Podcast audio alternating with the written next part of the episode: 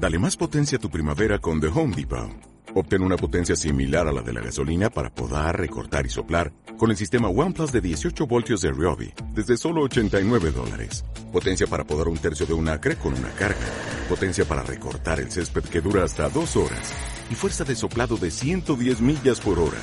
Todo con una batería intercambiable. Llévate el sistema inalámbrico OnePlus de 18 voltios de Ryobi. Solo en The Home Depot. Haces más. Logras más. Dejando Huella, un espacio de la Asociación de Graduados de la Universidad Autónoma de Manizales. Invitados que compartirán con nosotros su historia, experiencia y conocimientos después de graduarse de la UAM. Dejando Huella, los lunes a las 12 del día en Radio Cóndor 1540M y radiocóndor.org. Hoy nuevamente en Dejando Huella nos acompaña la doctora Claudia Elena Rojas Marín ella es la gerente de la Asociación de Graduados de la Universidad Autónoma de Manizales. Doctora Claudia, bienvenida. Gracias, eh, doctora Clara. Eh, también estamos con Francisco Javier Pineda Giraldo, el contador público, ingeniería, ingeniero de sistemas y especialista en ingeniería de software. Es el fundador, propietario, creador, inspirador de soluciones inteligentes Doctor Francisco Javier, bienvenido al programa Dejando Huella. Clara Inés, muchas gracias y Claudia por esta invitación tan especial a compartir con ustedes y conversar un rato bien agradable acá eh, sobre los temas que ustedes crean sean de su interés. Muchas, gracias, por la invitación. a ti. Muchas gracias a ti. Nos da mucho gusto tener emprendedores como usted en este programa. Emprendedores que de verdad dejan huella y mirando la hoja de vida para que nos mandó para poder orientar esta conversación. Vemos que usted ha sido un generador de empleo muy importante en esta ciudad. Sí, mira, pues hay muchas cosas que uno a veces va haciendo por la vida incluso sin proponerse.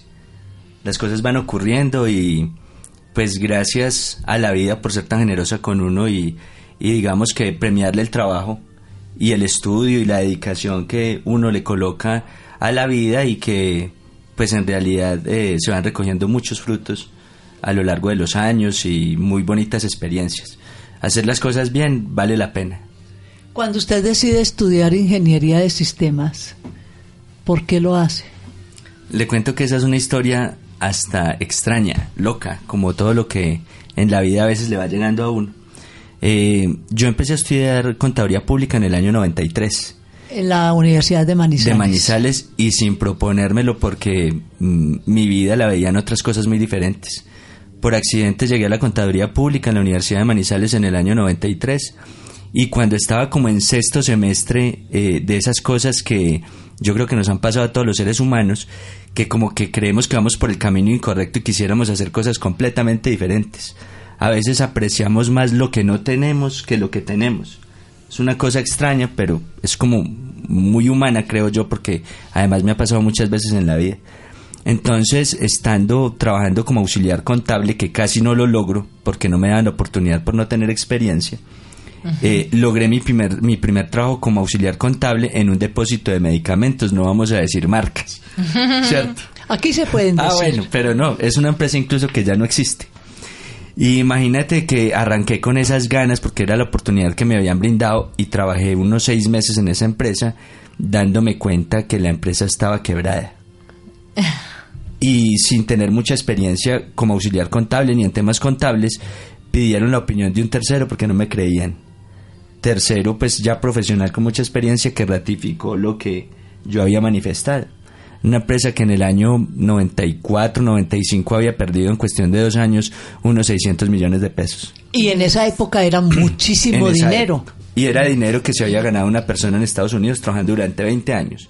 Se los gastó acá en dos años. Ay, qué pesar. Entonces, en el desarrollo de ese trabajo conocí unas personas que venían y nos asistían en cosas técnicas de sistemas, sistemas contables, sistemas de información contable.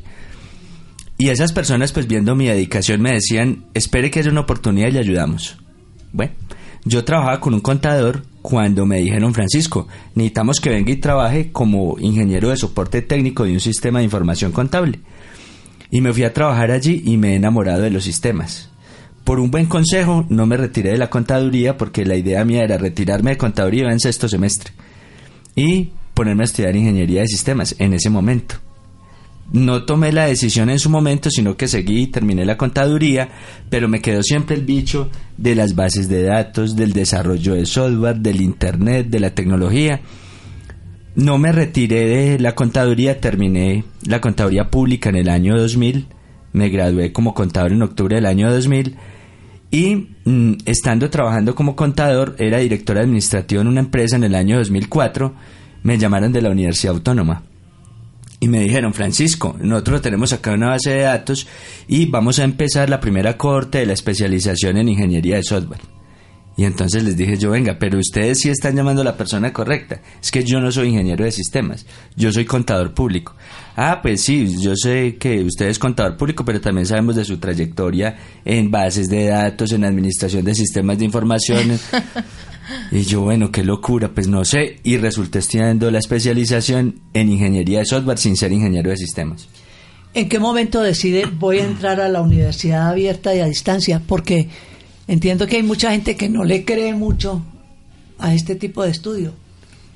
Pues mire, yo tengo, yo tengo un sueño hace muchos años, a veces hasta me cuesta aceptarlo, desde el año 98 de ideas locas que se me han ocurrido en sistemas de información empresarial.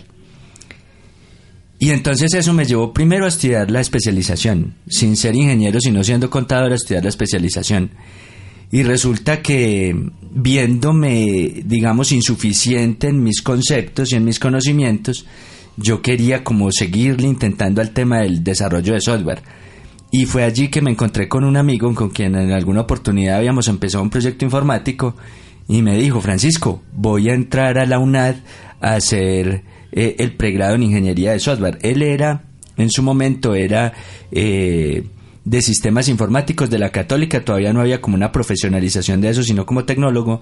Y entonces cuando él me dijo eso, me lo encontré, era un fin de año, del año 2009, yo creo que íbamos a pasar el año 2010.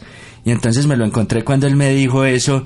Yo dije, eh, me quedó sonando una. Entonces me metí a internet, empecé a buscar y dije, bueno, con toda la carga de trabajo que yo tengo, la única forma de yo poder hacer un estudio de, pre, de pregrado nuevamente sería así, porque es flexible, porque es a la hora que yo pueda, no tengo un horario, mm, en fin. Y entonces tomé la decisión cuando me, me, dio risa porque yo me encontré con mi amigo terminando de diciembre y algún día lo llamé. Estábamos ya a mediados o terminando enero. Y le dije que ya me matriculó. Y me dijo, no, estoy en las vueltas. Y yo, ¿cómo así? Yo ya me matriculé. Él no se había matriculado, que fue el que me generó la idea, y yo ya estaba matriculado para entrar a ese pregrado. Y entonces, buscando los sueños, resulté estudiando ingeniería de sistemas. Eh, cuéntanos, Francisco, eh, un poquito de tu empresa, Soluciones Inteligentes. ¿Cuándo inicias este proyecto? ¿De dónde surge? Sí, el proyecto nació en el año 2006, en enero del 2006. Incluso yo digo, sin que sea exactamente así, como muchas cosas de la historia, que fue el 24 de enero del 2006, teniendo en cuenta que mi hijo Santiago, el hijo mayor, nació un 24 de enero. Mm. Entonces, como eh, acomodando esto a mis, a mis afectos, yo digo que nació el 24 de enero del 2006. En mi casa, que me encantaría tener fotos para mostrarles cuál era esa casa humilde en la cual nació mi empresa, eh, trabajamos todos. Es decir, yo tengo esposa y dos hijos, y nosotros cuatro trabajábamos en el comedor de la casa, en el piso de esa casa, acomodando documentos de diferentes clientes para hacer el procesamiento electrónico de datos contables de esa información. O sea que es un negocio que empezó en el hogar, empezó en la familia. Empezamos de una manera muy humilde en la casa, allí estuvimos alrededor de dos años más o menos, hasta que un cliente eh, me dijo un día, Francisco, ¿usted cree que en la casa, y él conocía pues el sitio y demás, como usted está y yo veo que usted tiene buenas capacidades, usted de salir de allá, o sea, busque otras alternativas. Es más, le voy a decir una cosa, le voy a voy a contratar una oficina nueva, nos vamos a cambiar de sede y yo ya dije que uno de esos espacios que hay allá es para usted. Entonces lo invito a que salga con, con nosotros, se vaya allá y mire la vida de una manera distinta. Eh, es Jairo Ramírez Londoño de J. Ramírez y Asociados. Él nos dio ese empujón y de ahí logramos salir eh, de la casa a una oficina. Con él estuve eh, compartiendo oficina alrededor de dos años, hasta el año 2010, cuando ya estamos en la sede que actualmente es de Soluciones Inteligentes, en la calle 58 2351, acá por el sector de Mercaldes de Las Palmas, el sector de Los Rosales, Barrio Estrella, ahí estamos nosotros, a media cuadra de Mercaldes de Las Palmas. Ya llevamos siete años allí y la empresa pues lo que brinda es servicios de consultoría financiera y tributaria orientados siempre a que las empresas y las personas que hacen empresa conozcan de qué es que se trata este tema, que a veces es tan confuso y tan difícil de asimilar y de manejar por tantas personas. Usted ha hecho varios cursos en el SENA. Sí. Veo que quiere mucho el SENA. Sí, claro que sí. ¿Y todos los ha hecho virtuales? La mayoría. La mayoría hice eh, cursos de Java, hice cursos de diseño eh, de páginas web, de bases de datos, eh, pero miren que siempre orientado al tema de sistemas, que es lo que más me, digamos, me atrae y me inquieta. Lo apasiona. Yo veo que tú combinas un poco todo el tema de la ingeniería de sistemas y, de la especialización con tu pregrado, contabilidad, ¿no? Eres experto, digamos, en las NIF, desarrollas eh, en ese sentido. Cuéntanos un poquito.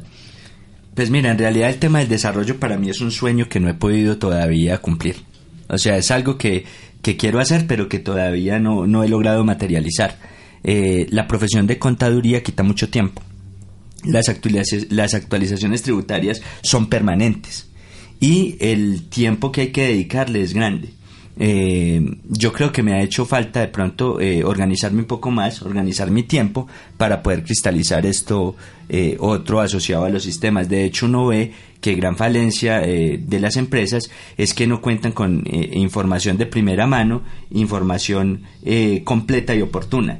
Entonces yo veo que pese a que han pasado tantos años, pues incluso todo lo que yo he venido pensando durante tanto tiempo aún es vigente y de hecho una meta de este año es eh, concretar y llevar a cabo, eh, digamos, ese proyecto ya de una buena vez y generar siquiera una primera versión de una plataforma empresarial que eh, pueda yo aportarle a los emprendedores. De hecho, en nuestra empresa trabajamos mucho con emprendedores que, por ejemplo, obtienen recursos, capital semilla del Fondo Emprender es una de las, eh, digamos, de los clientes y de los objetivos de negocio que más tenemos. Entonces a ellos sería muy fácil brindarles una herramienta que les permita eh, complementar su trabajo y conocer cada vez cómo sería el desempeño financiero de sus proyectos. Pues yo le comento a los oyentes y también a la doctora Clara que Francisco Pineda es uno de nuestros consejeros graduantes, eh, hace parte de este programa que es muy bonito de emprendimiento que estamos desarrollando con la Unidad de Emprendimiento y la Asociación de Graduados.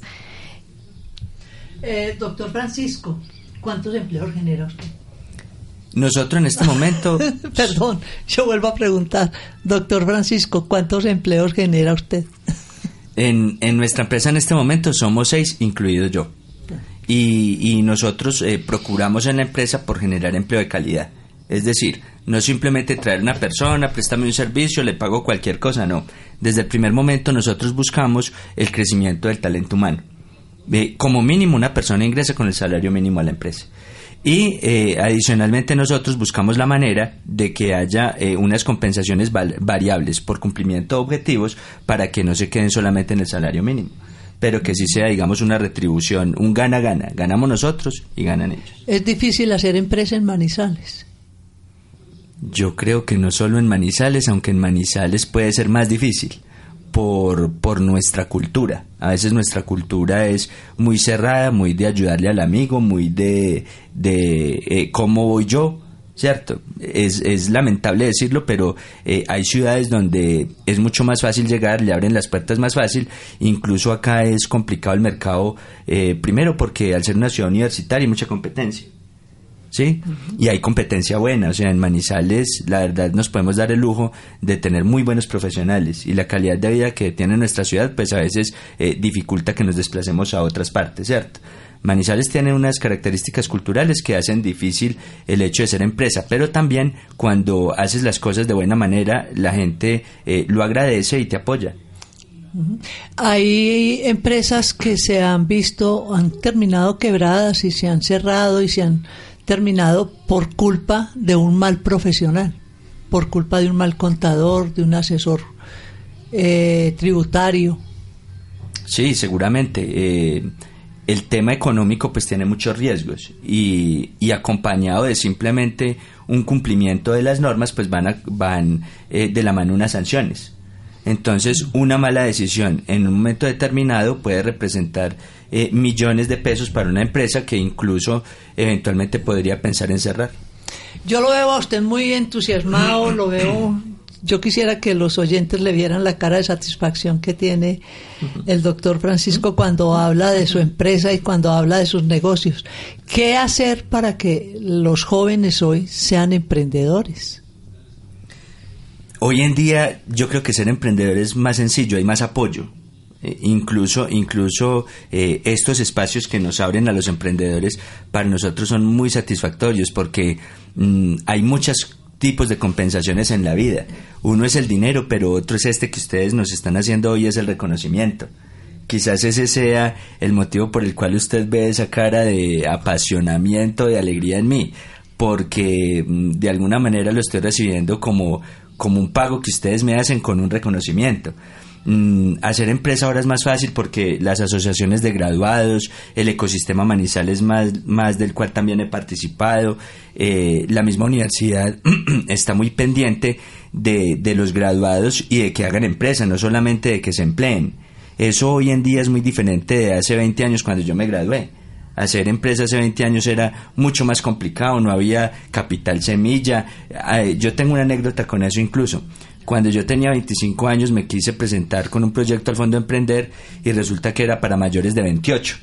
Y cuando cumplí 29 y me fui a acercarme a lo del Fondo Emprender, no se podía sino hasta los 28. Entonces uno decía, bueno, ¿en, dónde estoy yo? ¿Qué pasa conmigo? Que, o sea, nada está hecho para mí, pues, ¿cómo es? Y entonces siempre, pues, lamentablemente me tocó solo. Ahora incluso uno ve personas presentándose al Fondo de Emprender con, con 60 años y los aceptan. ¿Sí? En, mi momento fue una cosa diferente. ¿Sí?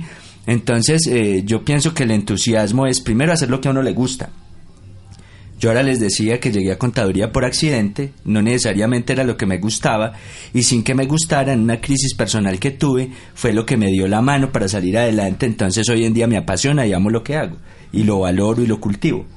Sí, entonces yo pienso que la, clave del emprendimiento es primero hacer algo que a ti te guste, que si por casualidad eh, en la vida llegaste a hacer algo que no te gustaba estudiarlo, pero es lo que tienes, entonces que ames lo que tienes. ¿Sí? Y que eh, entiendas que tú eres una parte fundamental de la vida y que tú puedes hacer la diferencia, hacer el cambio en tu ciudad y en tu sociedad. ¿Sí? Que tomes un papel protagónico, que no estés esperando a que tu mamá, tu papá, la familia, el presidente, el alcalde te cambien la vida. Porque el que debe cambiar la vida y mejorar la sociedad eres tú. Ese es tu compromiso. Casi que eso sería de pronto ¿Qué ha significado para ti, Francisco, haber estudiado en la Universidad Autónoma? Sí, mira, eh, fue una experiencia bonita. Primero por la calidad de la educación que hay acá. Eh, los docentes que en, el momento tuvimos eran los mejores para el programa que estudiamos. Me pareció interesante eso y, el interés de la universidad por hacer que la educación sea de calidad. Pero una vez me gradué, mm, incluso habiendo pasado varios años, eh, Julia Inés se contactó con nosotros haciéndonos el reconocimiento de ser emprendedores, de qué le podríamos brindar a la universidad y como le decía ahora, ese reconocimiento para nosotros genera un vínculo emocional con la universidad que es difícil de, evitar. ¿Sí? Porque incluso pues lo he recibido de la Universidad Autónoma y de ninguna otra de las universidades en las que he estudiado y he tenido la oportunidad de estudiar en varias. Entonces, eh, ese reconocimiento de, valorar eh, los esfuerzos que hacen los estudiantes, de preocuparse por los intereses de los estudiantes y de que incluso sin estar uno ya perteneciendo a la comunidad educativa activa de la universidad, lo tengan en cuenta, para nosotros ha sido muy valioso. El nombre de la Universidad Autónoma de Manizales ha sido muy importante también en, en todo su tema profesional y en todo lo que tiene que ver con contrataciones, con el desarrollo de la empresa. Pues de todos modos yo me desempeño más como contador que como ingeniero. ¿sí? Entonces, eh, digamos que ese no ha sido un punto importante. Lo que pasa es que sí, las habilidades eh, informáticas de sistemas y la estructura eh, que le brinda uno la universidad por donde uno pasa y las personas con quien uno interactúa, pues son muy importantes con posterioridad en la vida. Yo puedo destacar mucho el valor y, y asociado al nombre de autonomía que le da usted la Universidad Autónoma. ¿sí? De ver el mundo con autonomía, con capacidad, con, con liderazgo, con empoderamiento. ¿sí? Me parece que ha sido un valor que, que eh, va más allá de una simple palabra, sino que en la Universidad Autónoma uno aprende a practicarlo.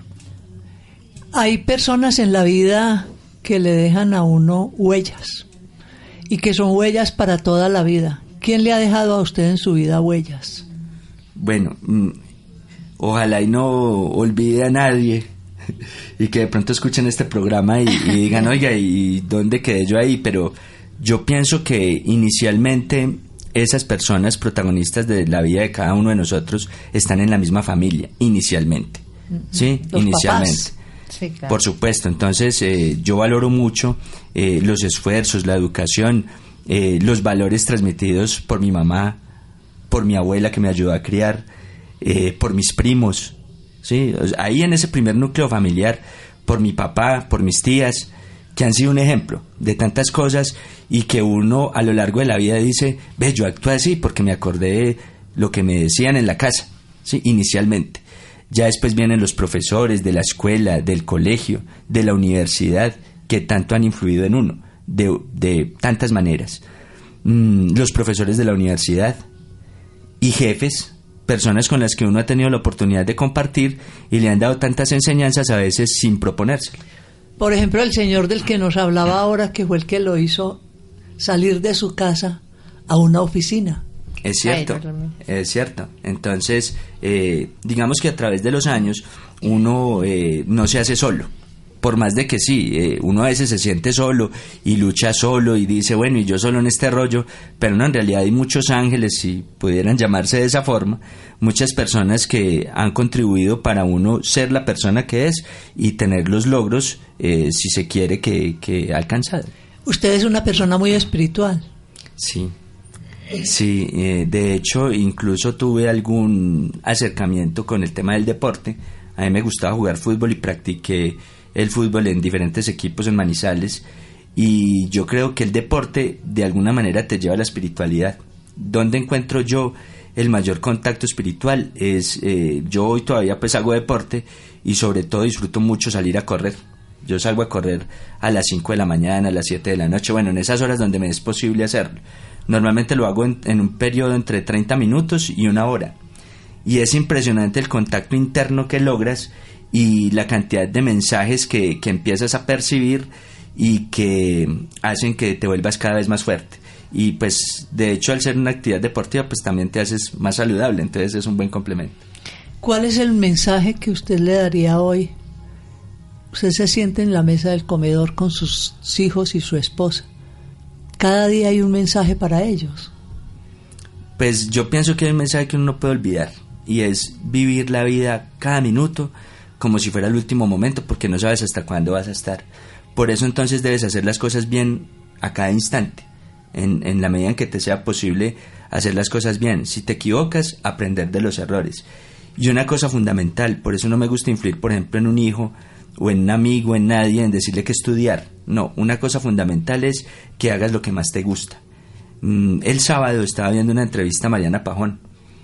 Eh, y, es una persona que en realidad entonces uno identifica por qué está donde está, ¿cierto? Enseñanzas como que eh, haz lo que quieras, hazlo todos los días, hasta que seas el mejor. Y cuando te equivoques, aprende de los errores. Y nunca eh, te devuelvas o nunca te retires de lo que estás haciendo. O sea, son enseñanzas que uno también eh, ha puesto en práctica en la vida y hacen que sin pensárselo y sin proponérselo se vayan logrando ciertas cosas. Eso marca la diferencia, ¿no? Tengo una curiosidad. Eh, nos contaste que cuando iniciaste tu empresa, eh, trabajaban todos en la familia, tu esposa, tus hijitos. ¿Todavía están tan vinculados con tu empresa? Sí, mi esposa sí. De hecho, ella hace la dirección comercial de la empresa. ¿sí? Pero pues los hijos ya están grandes en sus propias cosas y, y, digamos ya no hay necesidad tampoco de ponerlos a organizar documentos. Ya pues hemos podido contratar personas, eh, y le hemos dado, digamos, un curso empresarial ya más corporativo a la organización y entonces, pues sí, ellos eh, son muy empoderados con la empresa. De hecho, eh, hay anécdotas, por ejemplo, con mi hijo que hoy en día tiene 16 años y está en 11 en el colegio. En ese momento tenía por ahí 7 años y estaba en segundo de primaria y nos daba risa porque llegaba a la oficina y veía alguna persona, digamos, en la cafetería o distraída y les decía, hey, pilas pues que es que tenemos que terminar esos trabajos. Qué lindo. y tenía siete años, entonces pues sí, ellos tienen, tienen, digamos, sí, tienen, tienen, mucho compromiso con la organización y con que sigue y con que eh, digamos, seguro nos ven disfrutarlo. Entonces, qué maravilla. ¿Qué profesión tiene su esposa? Ella está estudiando contabilidad pública en este momento. Está en séptimo semestre de contabilidad pública.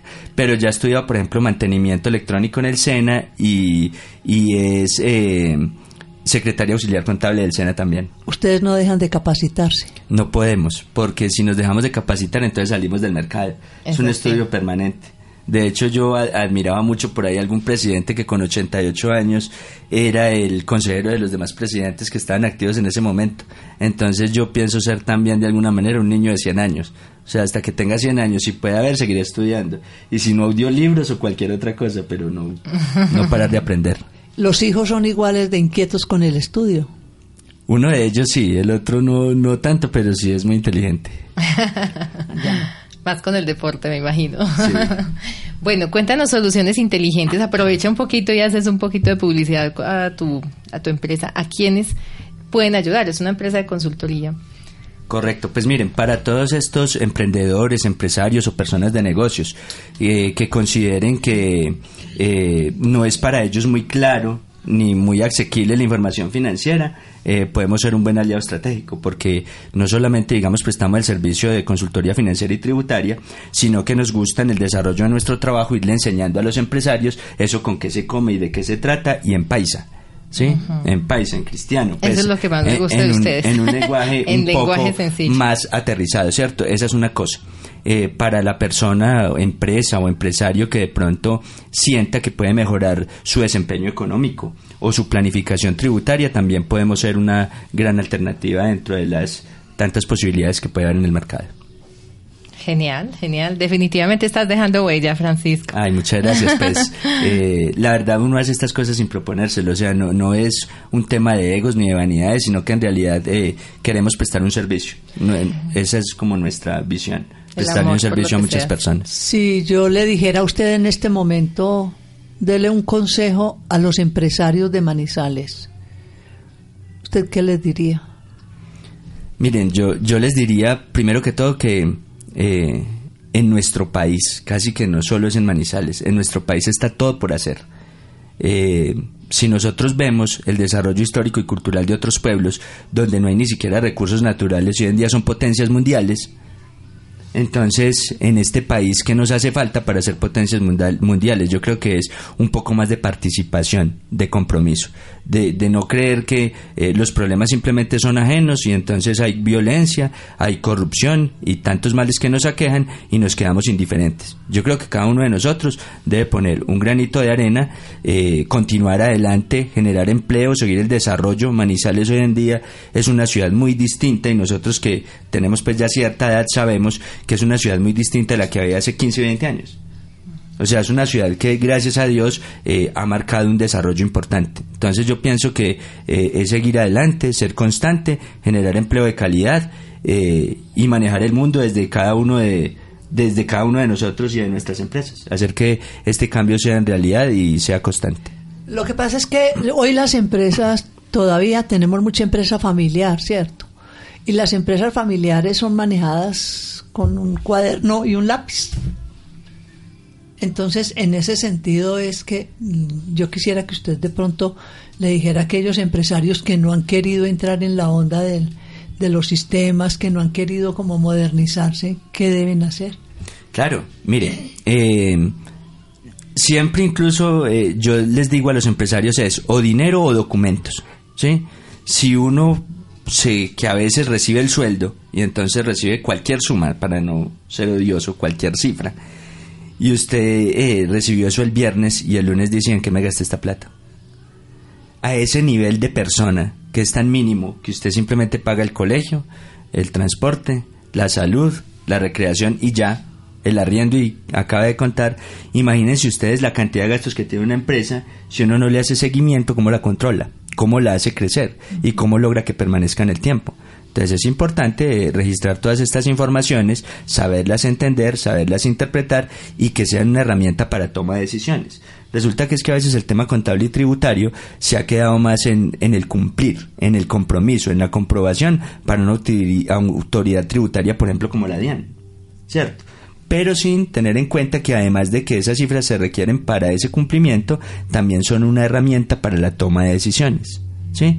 Entonces es importante, digamos, eh, algún tipo de generar conciencia, porque de hecho las empresas que no se orientan hacia allí no crecen, ni permanecen en el tiempo, por más familiares que sean. Al contrario, mm, la economía mundial está basada en las empresas pequeñas, en las empresas familiares. Las multinacionales no representan ni el 2% de la economía mundial la economía mundial está hecha a través de las micro y pequeñas empresas. ¿Sí? Entonces es fundamental de que eso no se vuelva un ensayo y error, sino que para que una eh, idea y un proyecto empresarial perduren en el tiempo, hay que hacerle seguimiento y control a través de su información financiera, entre otras muchas cosas. Totalmente de acuerdo. Doctor Francisco Javier, qué bueno haberlo tenido hoy con nosotros en Radio Cóndor. Espero que no sea la primera ni la última vez que venga.